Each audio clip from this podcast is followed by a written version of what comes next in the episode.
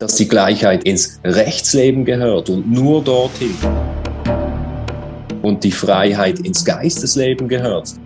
Der Geist muss frei sein, was ja aktuell auch stark unter Beschuss ist. Und dass die Brüderlichkeit im Wirtschaftsleben verankert werden muss. Und Steiner sagte, nur wenn es uns gelingt, diese drei Begriffe richtig zuordnen zu können, nur dann werden wir Frieden haben. Und ich habe große Hoffnung in das Entstehen solcher neuen Strukturen, die dann eben auf diesen Grundsätzen von Freiheit, Gleichheit und Brüderlichkeit basieren und dort wirklich anfangen zu arbeiten und anfangen, die Früchte ihrer Arbeit zu ernten. Ganz herzlich willkommen im Gradido Podcast. Gesundes Geld für eine gesunde Welt. Heute geht es um das Thema Great Corporation, Globalisierung versus Regionalität. Die Globalisierung wurde in den letzten Jahrzehnten mit enormen Anstrengungen vor allem von großen Konzernen vorangetrieben, mit dem Ziel, Kosten zu senken und Profite zu steigern. Die Produktion zahlloser Güter wurde nach Asien verlegt. Anschließend wird ein Großteil davon wieder um den halben Erdball transportiert, um ihn zu verbrauchen. Gerade in der gegenwärtigen Krise sehen wir, wie nun globale Lieferketten immer größere Verzögerungen erfahren oder sogar komplett einbrechen. Dann erst bemerken wir die Abhängigkeit von außen. Denn wir können viele Güter gar nicht mehr selbst herstellen. Viele Menschen wünschen sich weg von der anonymen Globalisierung und wieder mehr zur Regionalität zurückzukehren. Darüber sprechen wir heute mit unserem Gast. Er ist Direktor in einem Schweizer Hochseefrachtunternehmen. Er erlangte nationale Bekanntheit als Vorstand in der Schweizer Bürgerrechtsbewegung der Freunde der Verfassung. Er war zu Gast in der bekanntesten Schweizer Politsendung des öffentlich-rechtlichen Fernsehens wo er den Standpunkt der Freiheit und Selbstbestimmung der Menschen entgegen der Schweizer Regierung vertrat. Ein herzliches Willkommen, Michael Bubendorf. Vielen Dank. Ich freue mich, hier zu sein. Ja, auch von meiner Seite aus der Gradida Akademie ein ganz herzliches Willkommen, lieber Michael. Dankeschön, Bernd.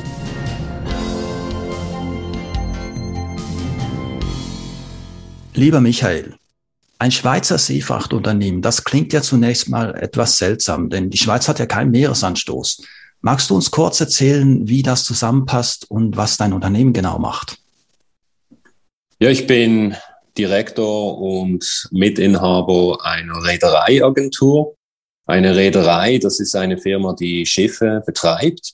Wir selber sind eine Agentur solcher Firmen. Also wenn jetzt eine Firma, die Schiffe betreibt, in der Schweiz kein eigenes Büro hat, keine eigene Vertretung hat, dann machen die Verträge mit uns.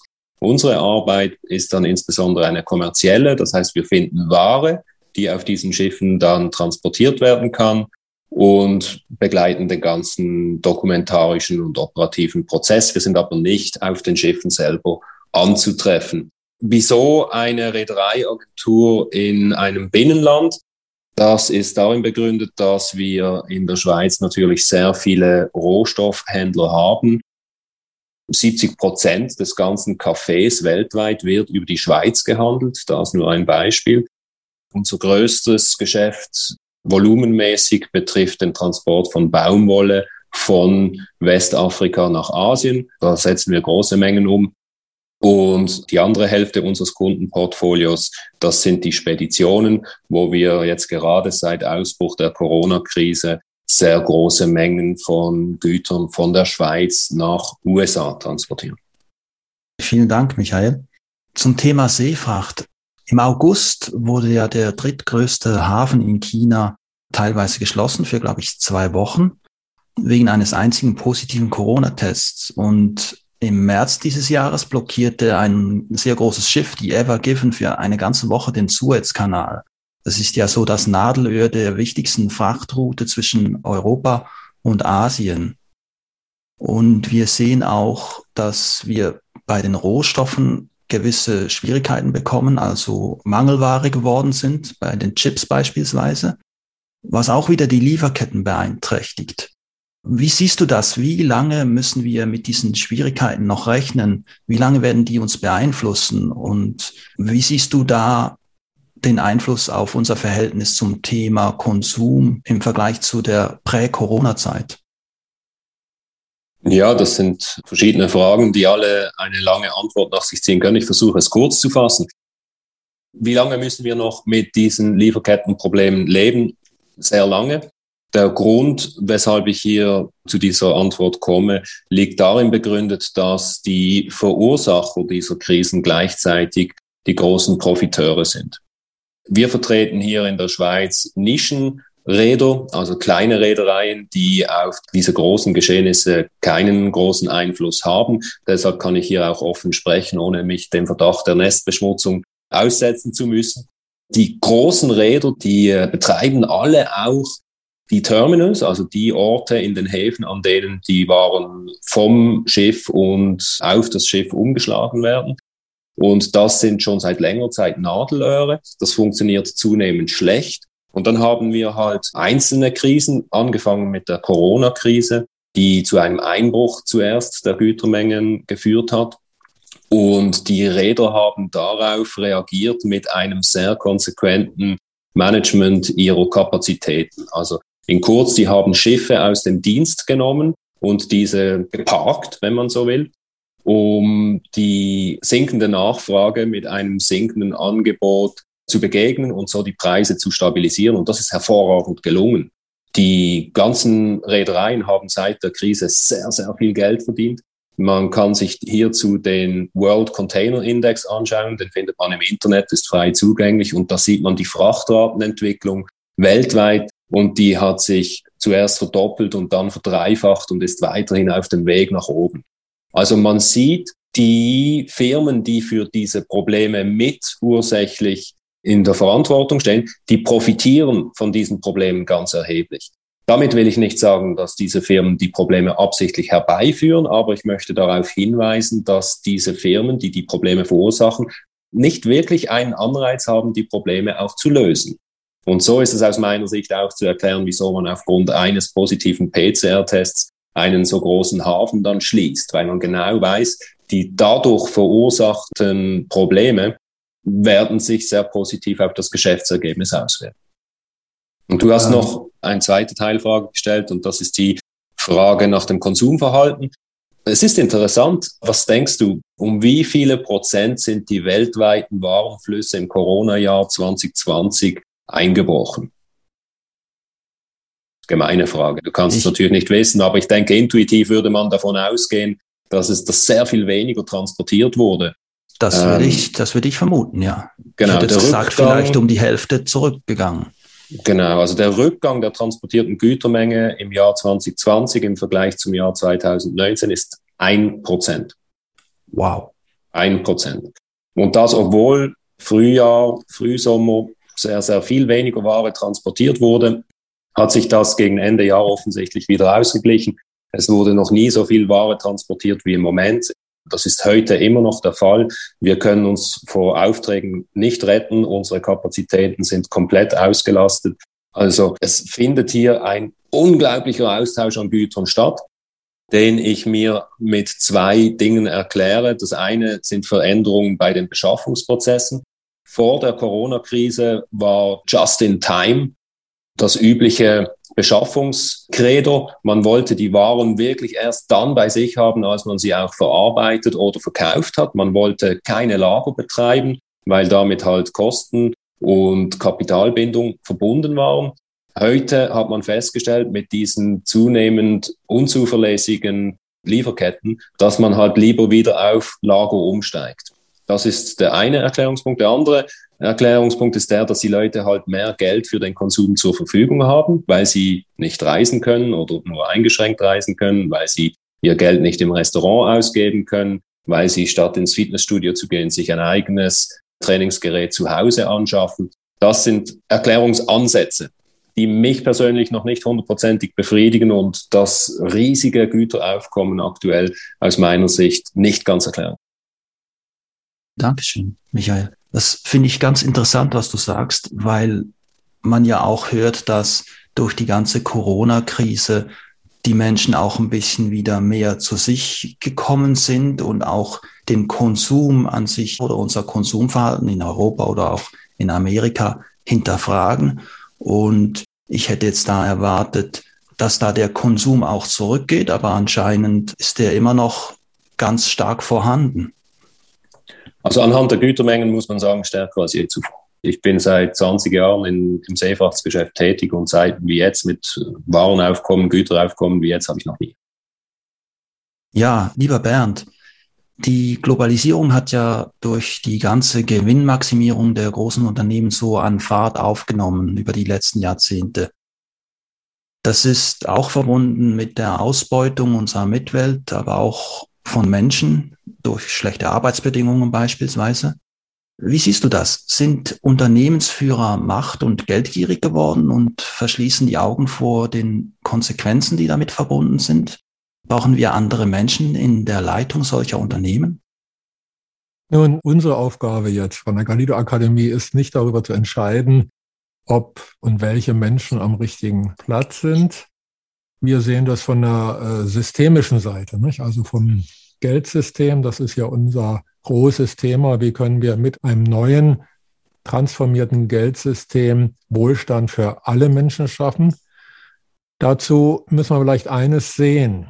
Auf der einen Seite gibt es ganz gewaltige Profiteure der Krise. Und da gehören sicherlich auch noch die dazu, die sich jetzt eben ein eigenes Fitnessstudio zu Hause einrichten. Das sind ja noch, könnte man sagen, Luxusprobleme. Vor der Corona-Krise sind zum Beispiel schon um die 25.000 Menschen am Tag verhungert weltweit. Also es gibt da ganz andere Probleme. Und soweit wir informiert sind, sind also diese Hungertoten gravierend hochgegangen. Also die Katastrophen in Form von Hunger und so weiter, die haben zugenommen. Das sind die eigentlichen Corona-Opfer. Und wenn wir jetzt angucken, okay, auf der einen Seite gibt es diese gigantischen Profiteure. Dazu gehört auch der Weltkonzern Amazon, der ja nichts weiter tut, als Dinge zu verkaufen und zu transportieren. Der profitiert auch sehr davon, dass es schwieriger wird, eben in einen Laden zu gehen. Man bestellt lieber. Aber wie gesagt, das sind die Profiteure und das sind so gesehen die Luxusprobleme in den noch, muss ich sagen, noch wohlhabenden Ländern. Wenn wir jetzt schauen, was können wir tun, dann können wir eigentlich nur die Menschen, die jetzt am Aufwachen sind oder schon aufgewacht sind, schauen, welche neuen Strukturen können wir ins Leben rufen. Eines davon ist eben neues Geldsystem. Das ist die Aufgabe von Gradido.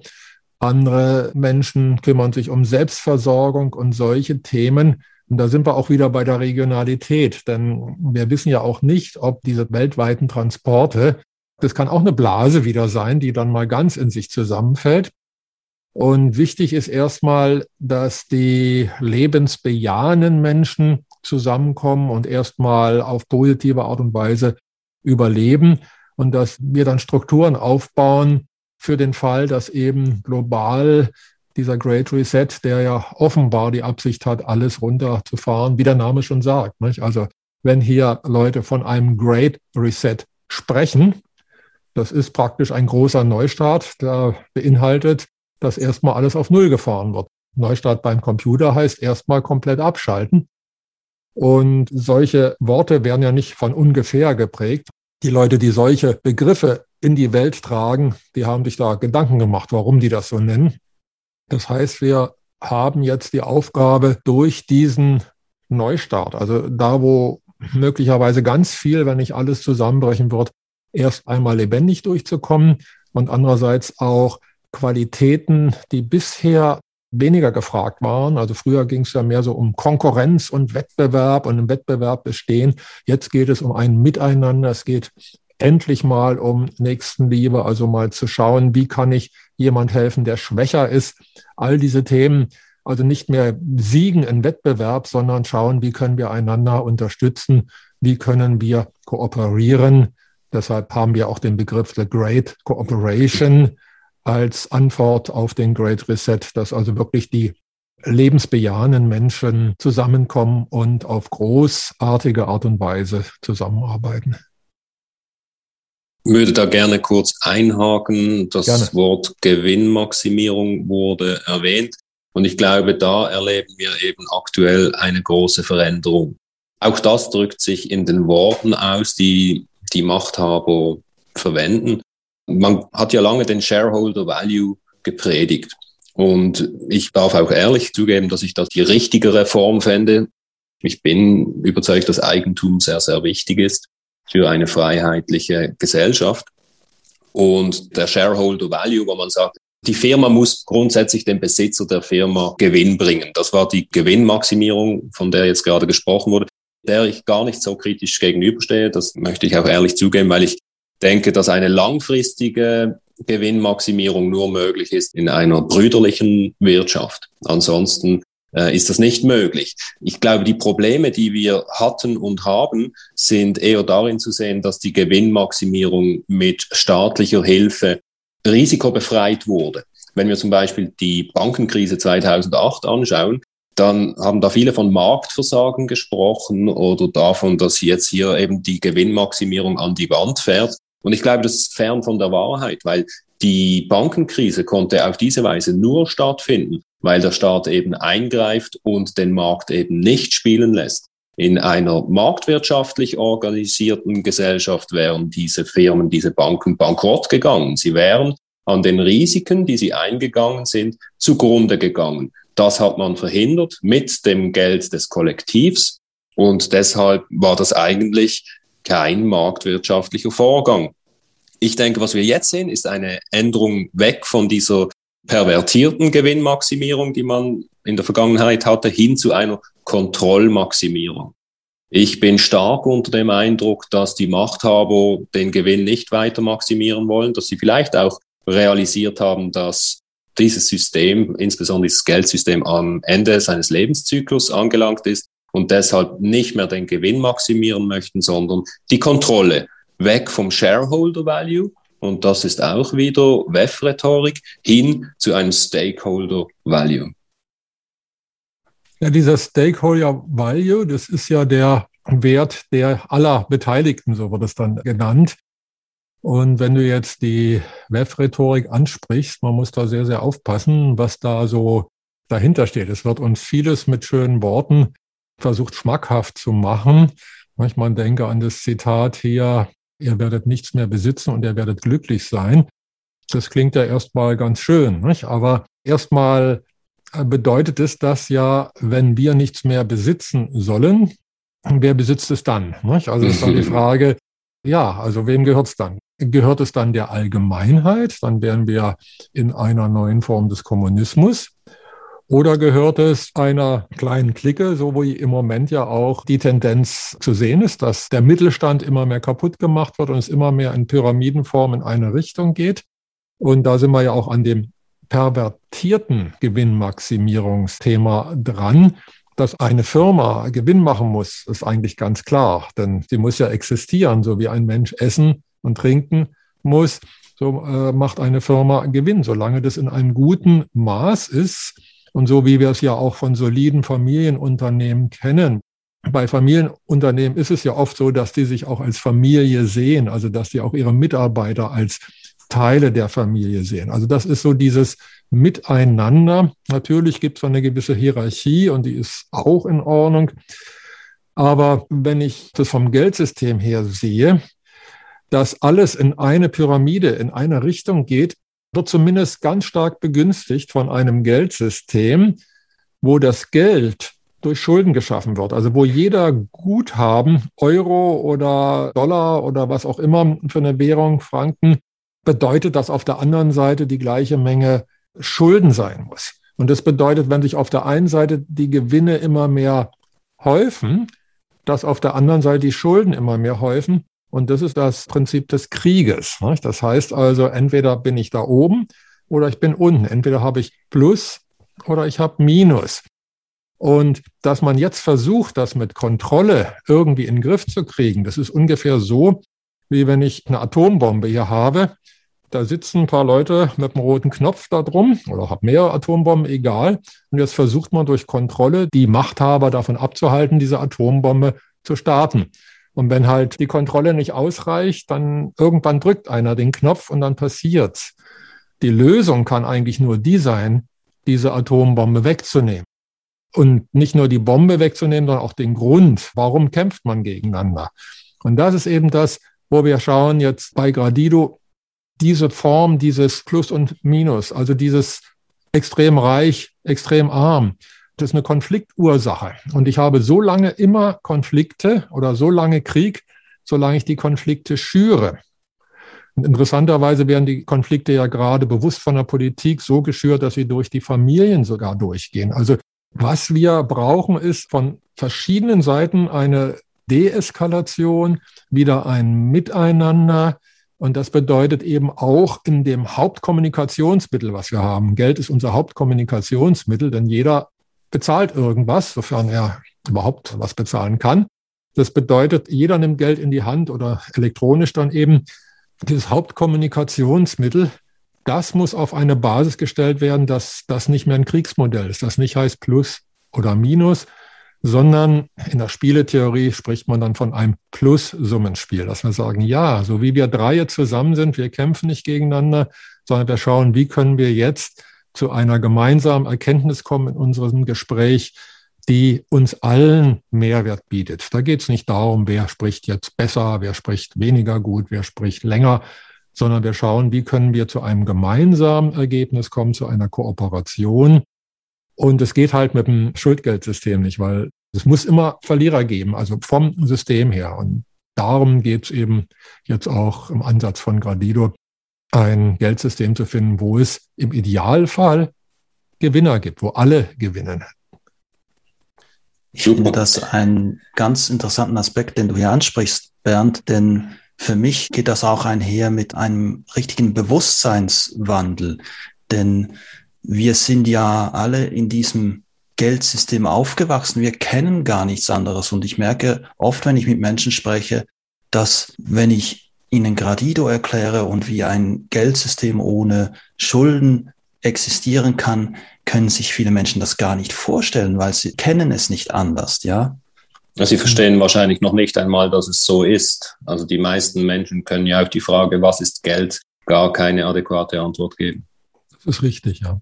ich möchte ja, ganz kurz ähm, erzählen, über meine Arbeit jetzt in der Bürgerrechtsbewegung bin ich mit den verschiedensten Menschen in Kontakt gekommen. Ich habe so viel gelernt, auch über mich selber, aber auch von anderen Ideen. Ich hätte mich vorher als Liberalen bezeichnet vor dieser Krise, habe auch entsprechend gewählt.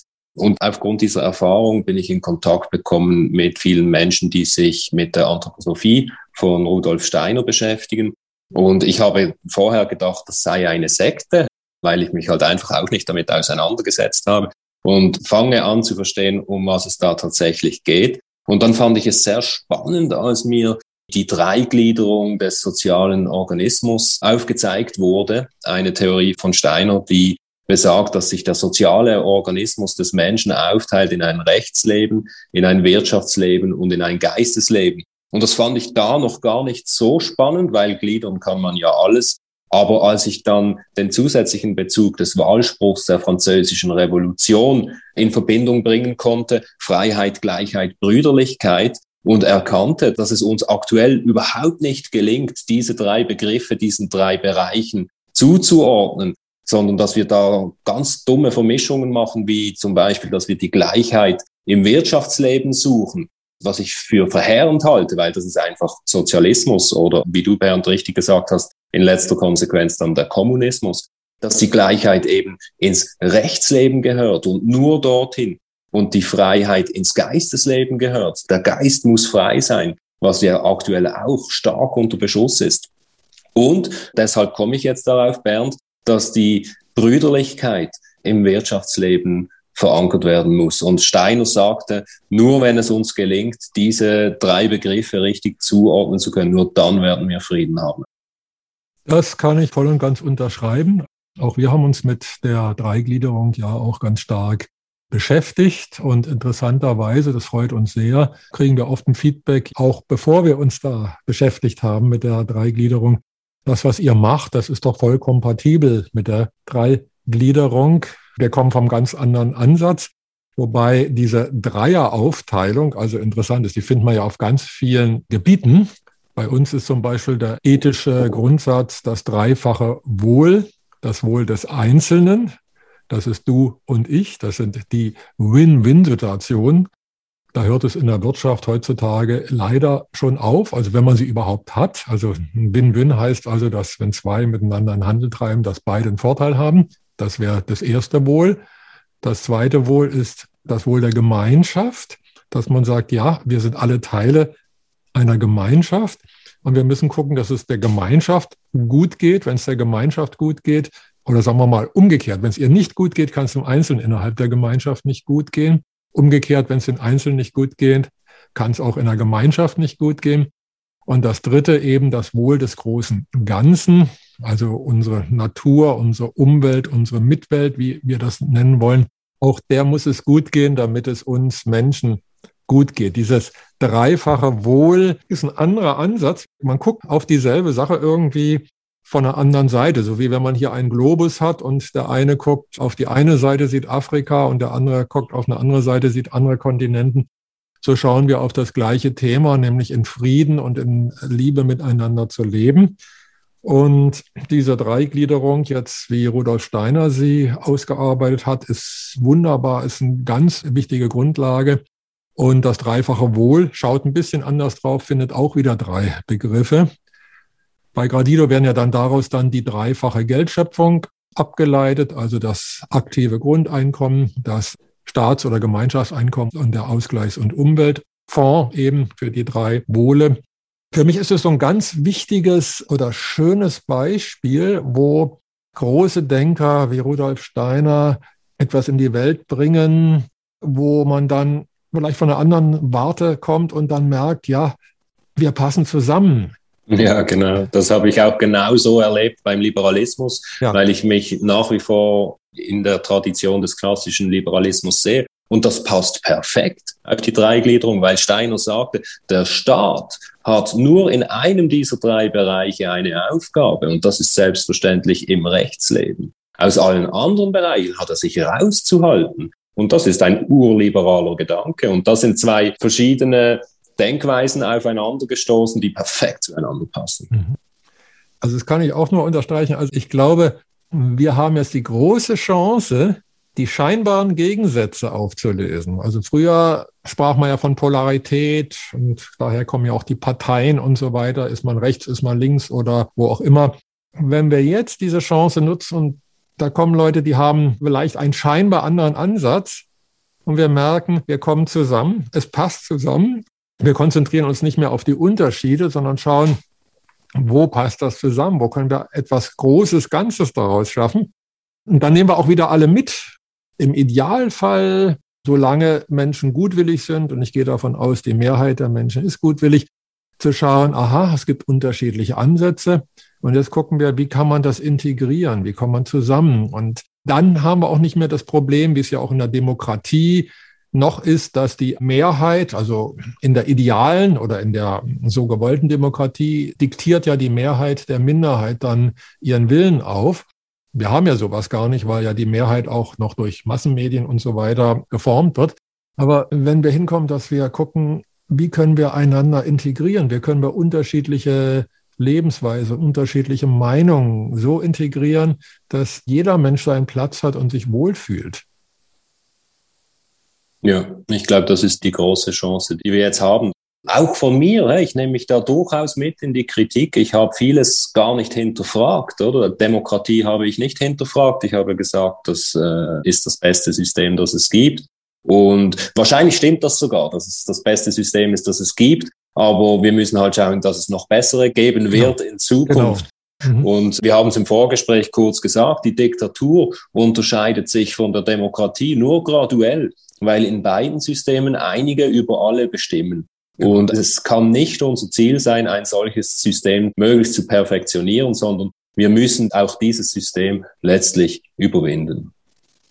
Denke ich auch.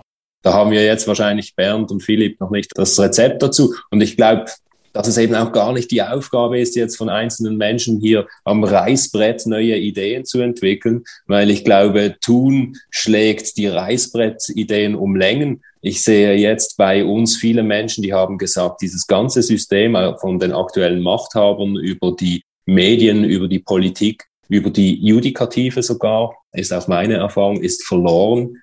Das ist alles unrettbar am Ende des Lebenszyklus angelangt.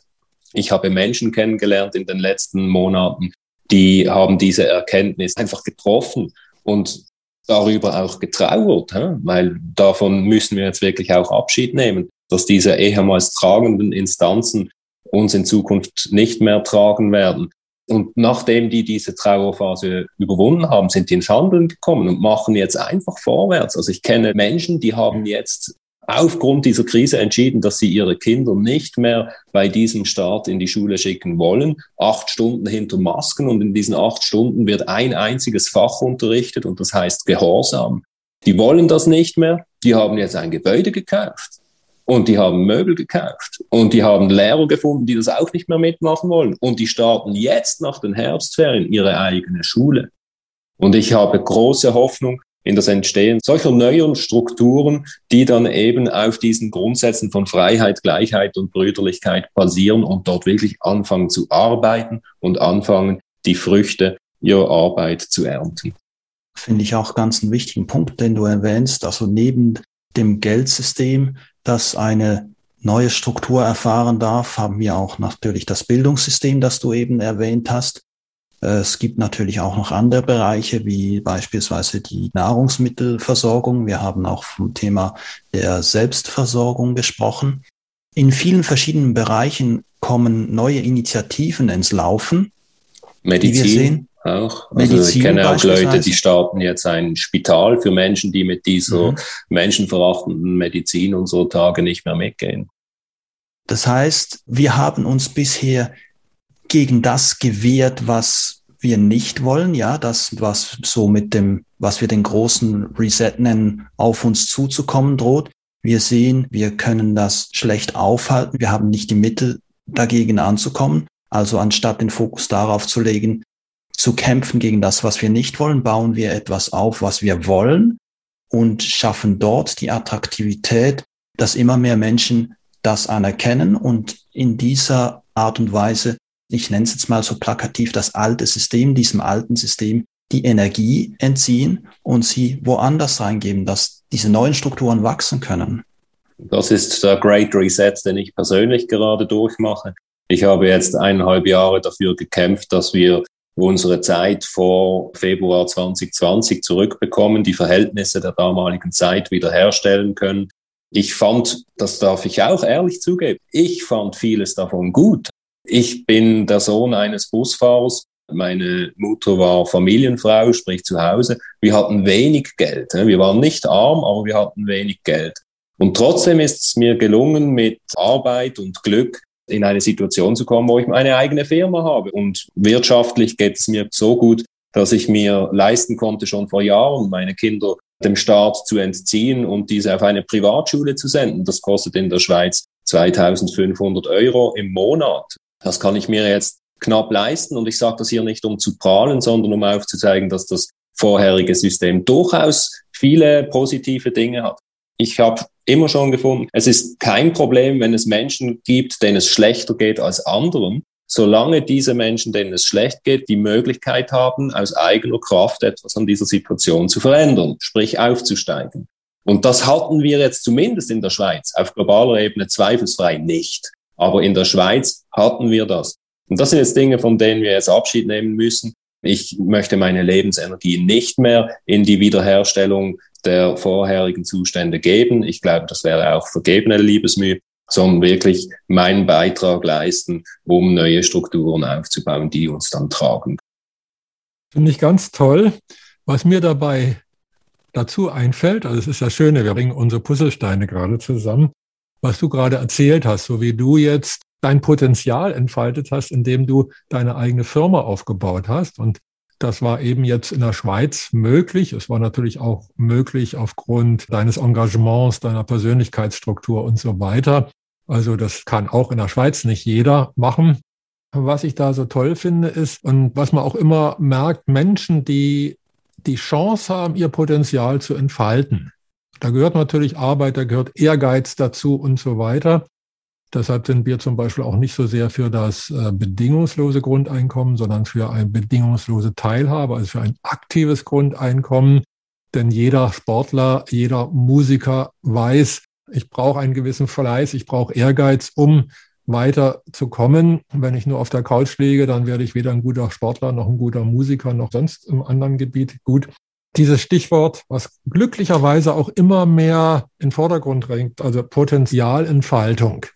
Es ist ja erstaunlich, wenn Menschen die Möglichkeit haben, erstmal ihr Potenzial zu erkennen. Also wenn man nicht durch diesen ganzen Medienmüll und so weiter sie davon abhält, sondern dass sie wirklich mal in sich hinein fühlen und merken, ja, was will ich denn eigentlich? Wenn ich jetzt dürfte, also wenn ich das tun dürfte, was ich will und nicht nur vordergründig jetzt irgendwie vergnügen, sondern was möchte ich denn gern in meinem Leben tun? Was möchte ich verändern? Was möchte ich verbessern? Auf welchem Gebiet sind meine Begabungen?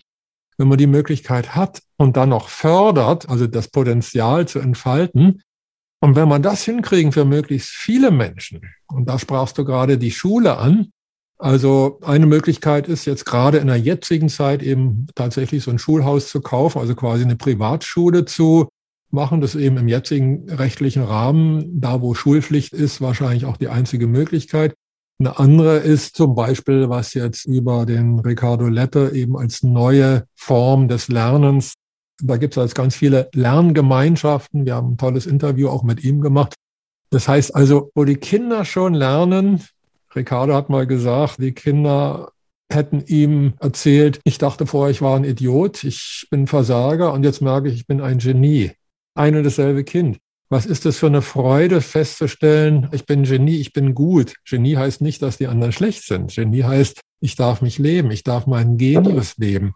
Und ich finde auch Möglichkeiten, meinen Genius, meinen Geist, dann sind wir wieder beim Geistesleben, das auszuleben. Und das ist so ein Kernpunkt eben auch bei Gradido, die bedingungslose Teilhabe, wie wir es nennen. Daraus jeder auch sein aktives Grundeinkommen ableitet. Übrigens auch schon Kinder, ganz wichtig, dass auch Kinder merken, Mensch, ich bringe mich in die Gemeinschaft ein. Kinder wollen sich einbringen, die wollen nicht nur in Anführungszeichen spielen, für die ist Spiel gleich Leben. Also die wollen etwas tun, was für sie, für ihr Leben wichtig ist, und natürlich ist für ein Kind was anderes wichtig als jetzt für einen 30, 40, 50-jährigen Menschen, logischerweise, im Wesentlichen leben Kinder auf, wenn sie dann merken, oder alle Menschen leben auf, wenn sie merken, dass sie wirksam sind, dass sie etwas ja. tun, was das Leben anderer Menschen oder der Natur oder insgesamt verbessert. Dann kommt Begeisterung. Und die Begeisterung führt wieder dazu, dass man in dieser Begeisterung ganz von selbst besser wird auf seinem Gebiet. Dann guckt man, wie kann ich es nächstes Mal noch besser machen und noch besser. Und wenn ich anderen helfe, dann bin ich auch kein Konkurrenz, sondern dann freuen sich die anderen. Wir nennen es auch so diese aufwärts Spiralen. Nicht? Das eine führt dazu, andere nennen es Dominoeffekt. Wenn einmal der Domino kippt, ein Dominostein, dann kommt eins zum anderen. Und so eine Wirkungskette kann eben positiv sein. In dem Fall Menschen dürfen ihr Potenzial ausleben. Daraus helfen sie wieder anderen, daraus kriegen sie wieder Zustimmung von anderen, dadurch werden sie noch besser, können ihr Potenzial noch besser auswirken. Eine unserer Visionen ist einfach die, wenn wir es schaffen, allen Menschen weltweit auch diese Möglichkeit zu geben, ihr Potenzial zu erfalten, dann hätten wir acht Milliarden Menschen, die alle ihr höchstes Potenzial entfalten. Und dann können wir wahrscheinlich relativ leicht die anstehenden Probleme, die ja in der Welt da sind, auch gemeinsam lösen. Ja, ich denke auch, das ist ein ganz wichtiger Aspekt, den du hier ansprichst, Bernd. Das geht für mich auch wieder ins Thema Bewusstseinswandel rein, dass wir auch positiv einander wieder bestärken. Wie wir es vorhin gesagt haben, heute sind wir im Konkurrenzsystem, in einem Kriegssystem, wo wir uns gezwungenermaßen durch das System versuchen, über die anderen zu erheben. Und das Schulsystem, denke ich, ist ein ganz zentrales Element, weil das formt die jungen Menschen, die sind so lange dort in dieser Schule, die werden ganz stark beeinflusst von dieser Struktur. Und wir sehen es ja in der aktuellen Krise, dass auch viele Eltern jetzt den Schritt wagen und die Kinder aus der Schule nehmen, wo das erlaubt ist, wo das möglich ist, ja. Ich selbst gehöre auch dazu. Und von diesem Einfluss ich sag mal, von diesem negativen Einfluss wegzukommen. Es ist nicht alles schlecht an der Schule, wie sie war, aber man sieht schon, dass es ganz schwierige Situationen nach sich zieht, durch das was die Kinder in der Schule trainiert werden, sozusagen, ja. Und da gibt es viele Menschen, die diese Möglichkeit versuchen zu nutzen. Und man muss aber auch sagen, aufgrund der finanziellen Situation, Michael, du hast es vorhin angesprochen, 2500 Franken pro Monat, das ist was, was sich sicher auch in der Schweiz nicht jeder leisten kann, um die Kinder in eine Privatschule zu stecken. Und da haben wir auch vom Geldsystem her Schwierigkeiten. Viele Menschen können sich es einfach nicht leisten. Die sind gezwungen, sozusagen ihre Kinder in die staatliche Schule zu schicken, damit sie dort betreut werden, weil beide Elternteile ihrer Arbeit nachgehen müssen, damit sie genug Geld verdienen, um ihre Miete zu bezahlen, um die Krankenkasse zu bezahlen und alle Rechnungen zu bezahlen, die es zu bezahlen gibt.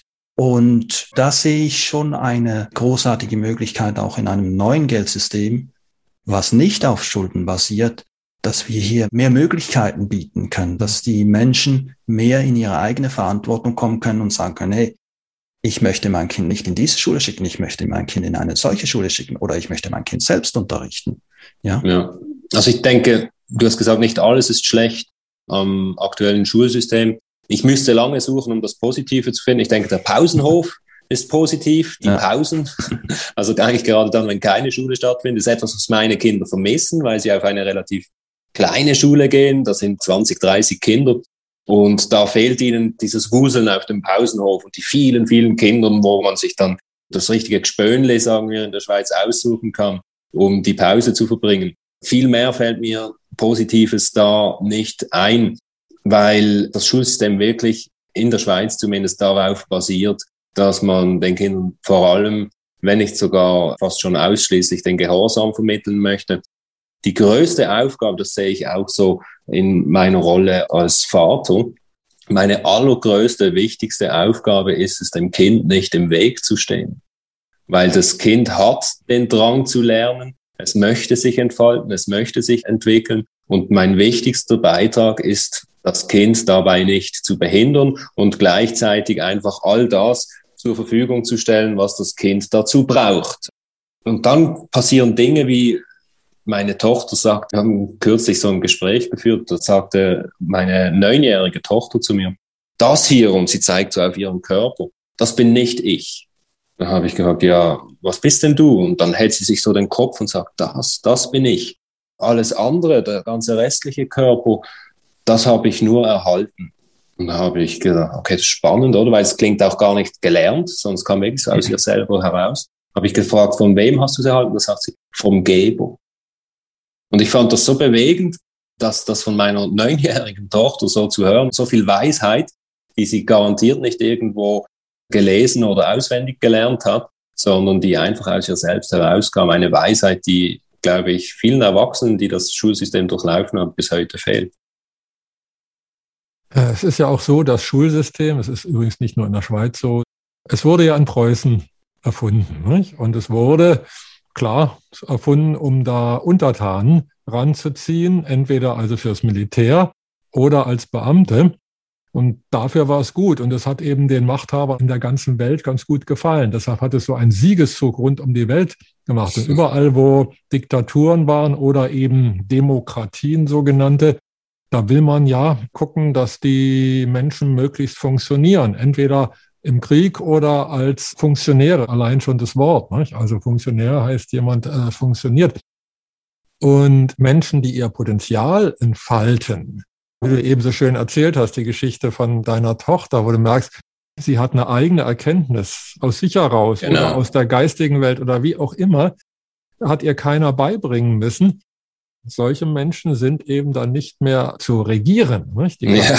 nicht mehr zwingen zu irgendwas, die werden wahrscheinlich sehr, sehr klug mit Maßnahmen umgehen, wenn sie Sinn machen. Wenn man sagt, ja, die werden nämlich erkennen, was macht Sinn und was macht keinen Sinn und nicht einfach aus blinden Gehorsam eben irgendwas tun, weil in der Glotze jemand sagt, dass man das so und so tun müsse. Und die Kinder, wie du so schön gesagt hast, ihnen zu helfen, dass sie von selbst aus gedeihen, sie zu begleiten und die Dinge zur Verfügung zu stellen, die sie eben dazu brauchen.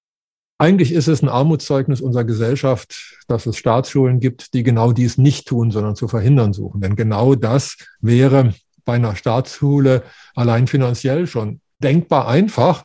wenn dann der Wille da wäre. Und da gehen wir hin. Und wir kommen auch in eine Gesellschaft, wo der Wille, der gemeinschaftliche Wille da ist, wo man Kinder wirklich schon als vollwertige Menschen sieht, von denen wir Erwachsenen vielleicht noch ganz viel lernen können und wo es um die Frage geht, ja, wie kann ich den Kindern helfen, sie begleiten, so dass sie das, was in ihnen steckt, immer mehr entfalten. Ist ja auch ein schönes Wort. Es ist irgendwo noch gefaltet, darf sich dann entfalten. Und ja, da sind wir wieder bei der Potenzialentfaltung, darf sich also zum höchsten Potenzial entwickeln.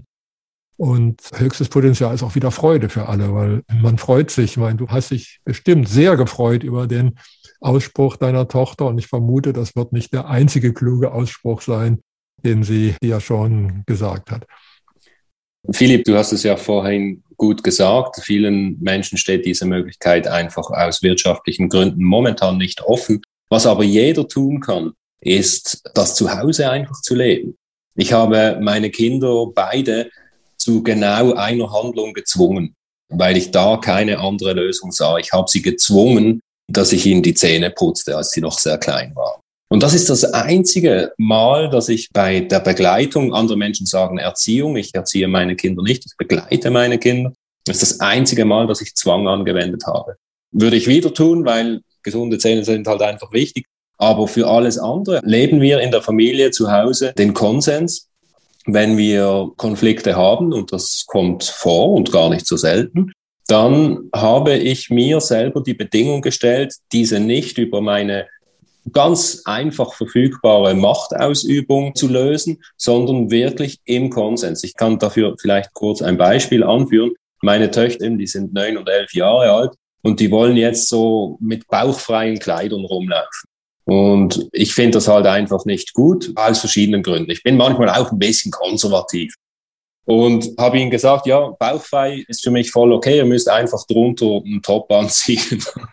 Und das hat dann zuerst funktioniert, da waren sie happy und ich war happy. Und jetzt ist halt alles wie mehr.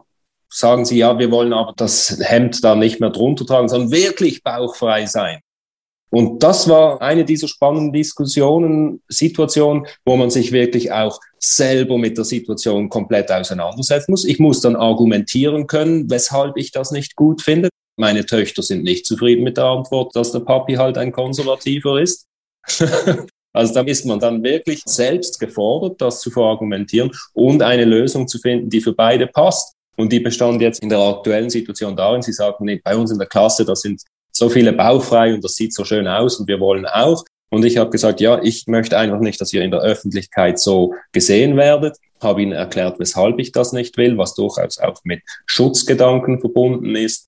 Und so konnten wir jetzt gemeinsam die Lösung finden, dass sie auf dem Schulweg anständig angezogen sind, würde ich sagen, und in der Schule in Absprache auch mit der Schulleitung dort dürfen sie dann dort bauchfrei rumspringen, sind ja dort nicht gefährdet und sobald sie dann wieder das Schulgebäude verlassen, müssen sie sich wieder komplett anziehen. Also das vielleicht als Beispiel dafür, wie anstrengend, aber auch gewinnbringend es für alle sein kann, wenn man auf Zwang verzichtet.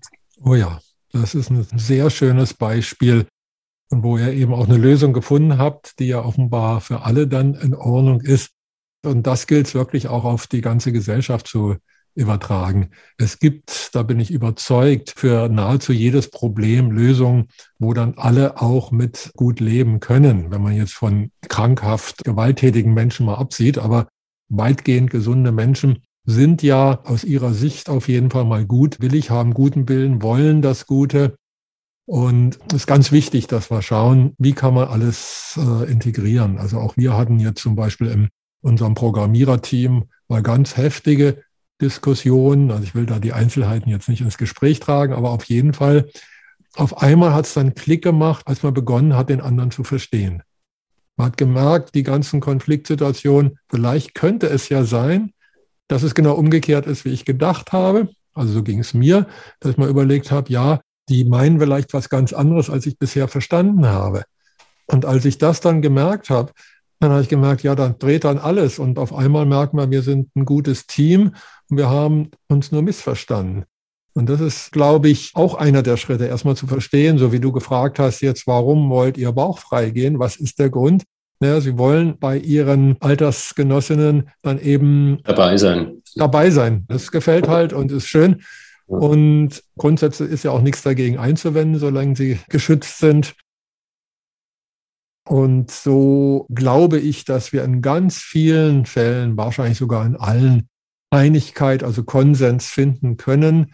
Vielleicht brauchen wir da noch die geeigneten Methoden. Es gibt schon welche, die in die Richtung gehen. Da gibt es dieses systemische Konsensieren. Ob es perfekt ist, kann ich nicht beurteilen, aber es geht zumindest schon mal in die Richtung. Und wenn wir da weiterarbeiten und schauen, was ist die beste Methode, wie wir einander gut verstehen, dann kommen wir dahin. Und deshalb bin ich auch sehr optimistisch für die Zukunft, auch wenn wir jetzt durch so ein Nadelöhr gehen. Das ist so diese Transformation von der Raupe in den Schmetterling. Und die Raupe muss halt mehr oder weniger komplett sterben, um dann durch ein ganz enges Loch dieser Schmetterling in der Puppe durchzukommen. Und das spüren wir jetzt gerade. Diese schwere Zeit, wo wir halt durch müssen, wo es auch wichtig ist, dass wir genau diese ganz großen Fähigkeiten wie einander helfen, wie Kooperation oder Nächstenliebe wirklich leben zu dürfen, zu entwickeln, zu entfalten, um danach ein wirklich gutes Leben für alle Menschen im Einklang mit der Natur dann erschaffen zu können. Ja, mir wurde auch erzählt, ich habe mich jetzt da nicht so eingearbeitet, aber mir wurde erzählt, dass bei der Raupe, wenn da die Veränderung beginnt, sich das Immunsystem der Raupe ganz massiv wehrt gegen diese Veränderung und dann aber letztlich die Veränderung auch erst durch diese Reaktion ermöglicht, oder? Und ich muss das nochmal genauer nachlesen, weil ich finde das ein sehr schönes Bild. Ich sehe Menschen wie uns drei und die Menschen, die sich in der Bürgerrechtsbewegung engagieren, als Immunsystem der Gesellschaft, die sich hier ganz, ganz stark gegen diese ja. Entwicklungen auflehnen. Mit dieser Auflehnung dann aber eben letztlich auch dazu beitragen, dass dann etwas Neues entstehen kann. Genau, das sind die sogenannten Imagozellen. So nennt man die, also diese Zellen, die schon das Neue in sich tragen. Und ich glaube, wir drei, wir sind, und viele Menschen sind eben diese Imagozellen, die zunächst mal vom Immunsystem der Rauper angegriffen werden. Und mm, immer mehr werden so. immer stärker. Ja, also, mhm. und immer mehr werden, immer stärker werden. Und die alte Raupe, die äh, stirbt, verwandelt sich dadurch und auch das Wort Imagozellen an sich sehr schön, weil es was Positives sagt. Also wir tragen schon das Bild, nicht? Imago ist deutsch das Bild. Das Bild der neuen Welt tragen wir schon in uns, verbinden uns und schaffen sie gemeinsam, die neue Welt. Ich finde, das ist ein wunderschönes Sinnbild auch für die Veränderung, die wir sehen jetzt in der Welt, wie sie passiert. Ich möchte noch mal kurz auf was zurückkommen, was du vorhin gesagt hast, Michael ich finde es ganz bewundernswert, wie du das als Vater auch handhabst, ja, wie du das angehst, weil, wie du richtig gesagt hast, die einfache Möglichkeit für dich oder für jeden Elternteil wäre es ja einfach die Autorität oder die Macht auszuüben und zu sagen, Schluss jetzt und so ist es und so wird's gemacht. Und das sieht man ja auch in unserer ganzen Gesellschaft, ja. Wenn was durchgesetzt wird und erzwungen wird, das ist so wie die einfache Lösung ist einfacher, als mit den Menschen zu reden und sie versuchen zu verstehen, ja. Und Absolut, ich ja. glaube, dass wir, wie du richtig gesagt hast, von den Kindern ganz, ganz viel lernen können. Das sehe ich auch bei meinen Kindern, dass ich sehr viel über das Leben lerne und auch sehr viel über mich selbst lerne. Ich glaube, das geht dir sicher nicht anders, ja. Und das kommt aus dem Leben. Die interessanten Sachen, die kommen aus dem Leben, die kommen nicht aus der Schule, ja. Das sind die Sachen, wo sich die Kinder eben aus intrinsischem Interesse hineinbegeben. Als Beispiel meine Töchter, die es lieben, mit Pferden umzugehen, die es lieben zu reiten. Und ich lerne jetzt so viel über Pferde und übers Reiten. Die haben das in 0, nichts, haben die das gelernt, wie man ein Pferd bürstet, wie man ein Pferd sattelt und wie das Zeug alles heißt. Mhm. Ganz viele Fachbegriffe, die ich nicht kannte. Ja, das ist natürlich, wenn das Interesse des Kindes erwacht, dann hat es eine Fähigkeit zu lernen. Das ist unglaublich. Meine Kinder gehen jetzt auf eine Schule, wo es keinen Zwang gibt, oder? Wenn die den ganzen Tag nichts machen wollen, dann machen die den ganzen Tag nichts. Und das ist als Eltern schon auch nicht so einfach auszuhalten. Gerade meine jüngere Tochter, die ging da dann mal die ersten eineinhalb Jahre, ging die in die Schule, kam abends nach Hause, habe ich gefragt, was hast du gemacht? Sagt sie, gespielt. Mhm. Irgendwann fängst du dann so an, ein bisschen zu scharren ne? und sagst, ja, möchtest du vielleicht mal ein bisschen Mathe oder Deutsch machen? Mhm. Und du sagst, ja, nee, ich spiele so gern mit diesen Schleichfiguren. Ich glaube, ich mache das morgen gleich wieder. Und zwei Dinge haben mir geholfen. Das eine ist, dass die Schulleiterin bereits Kinder durch die ganze Schulkarriere begleitet hat. Und diese Kinder, die sind alle an die Uni oder haben eine Lehrstelle angetreten oder wurden halt einfach so wie alle anderen auch in Bezug auf die berufliche Laufbahn. Als Menschen vielleicht nicht unbedingt, aber die hatten genau dieselben Möglichkeiten, ihre berufliche Laufbahn zu starten wie die anderen auch. Das hat mir sehr geholfen. Und was dann wirklich, und da komme ich auf das zurück, was du gesagt hast, Phil, was dann wirklich beeindruckend war, ist, als die Schulleiterin zu mir sagte, mach dir keine Sorgen, wenn deine Tochter jetzt erstmal nur spielt, glaub nicht, dass sie dabei nichts lernt. Erstens. Und zweitens, der ganze Kram, den die Kinder können müssen, wenn sie zur Schule hier rausgehen, das lernen die in drei Vierteljahren. Also die Kinder werden da während so vielen Jahren gequält, mit Hausaufgaben zu Hause noch geplagt, oder? Die ganze Kindheit wird ihnen genommen für ein Wissen zu vermitteln, welches sie eigentlich in einem minimalen Bruchteil dieser Zeit lernen könnten. Und zwar, wenn man es ihnen dann zur Verfügung stellt, wenn sie bereit und interessiert an diesen Inhalten sind. Genau, ganz genau. Und deshalb in allen Bereichen meines Lebens versuche ich den Liberalismus zu leben. Das heißt, ein Leben, das auf die Anwendung von Zwang verzichtet. Und ich glaube, es ist auch umgekehrt einfach so, die Menschen, die jetzt sehr, sehr gerne den Autoritäten gehorchen, die treten dann auch umso härter nach denen, die das nicht tun oder die sie in ihrer Hierarchie aus irgendwelchen Gründen als unter ihnen stehend empfinden. Und das ist das Bild des Radfahrers, oder der nach oben buckelt und nach unten tritt.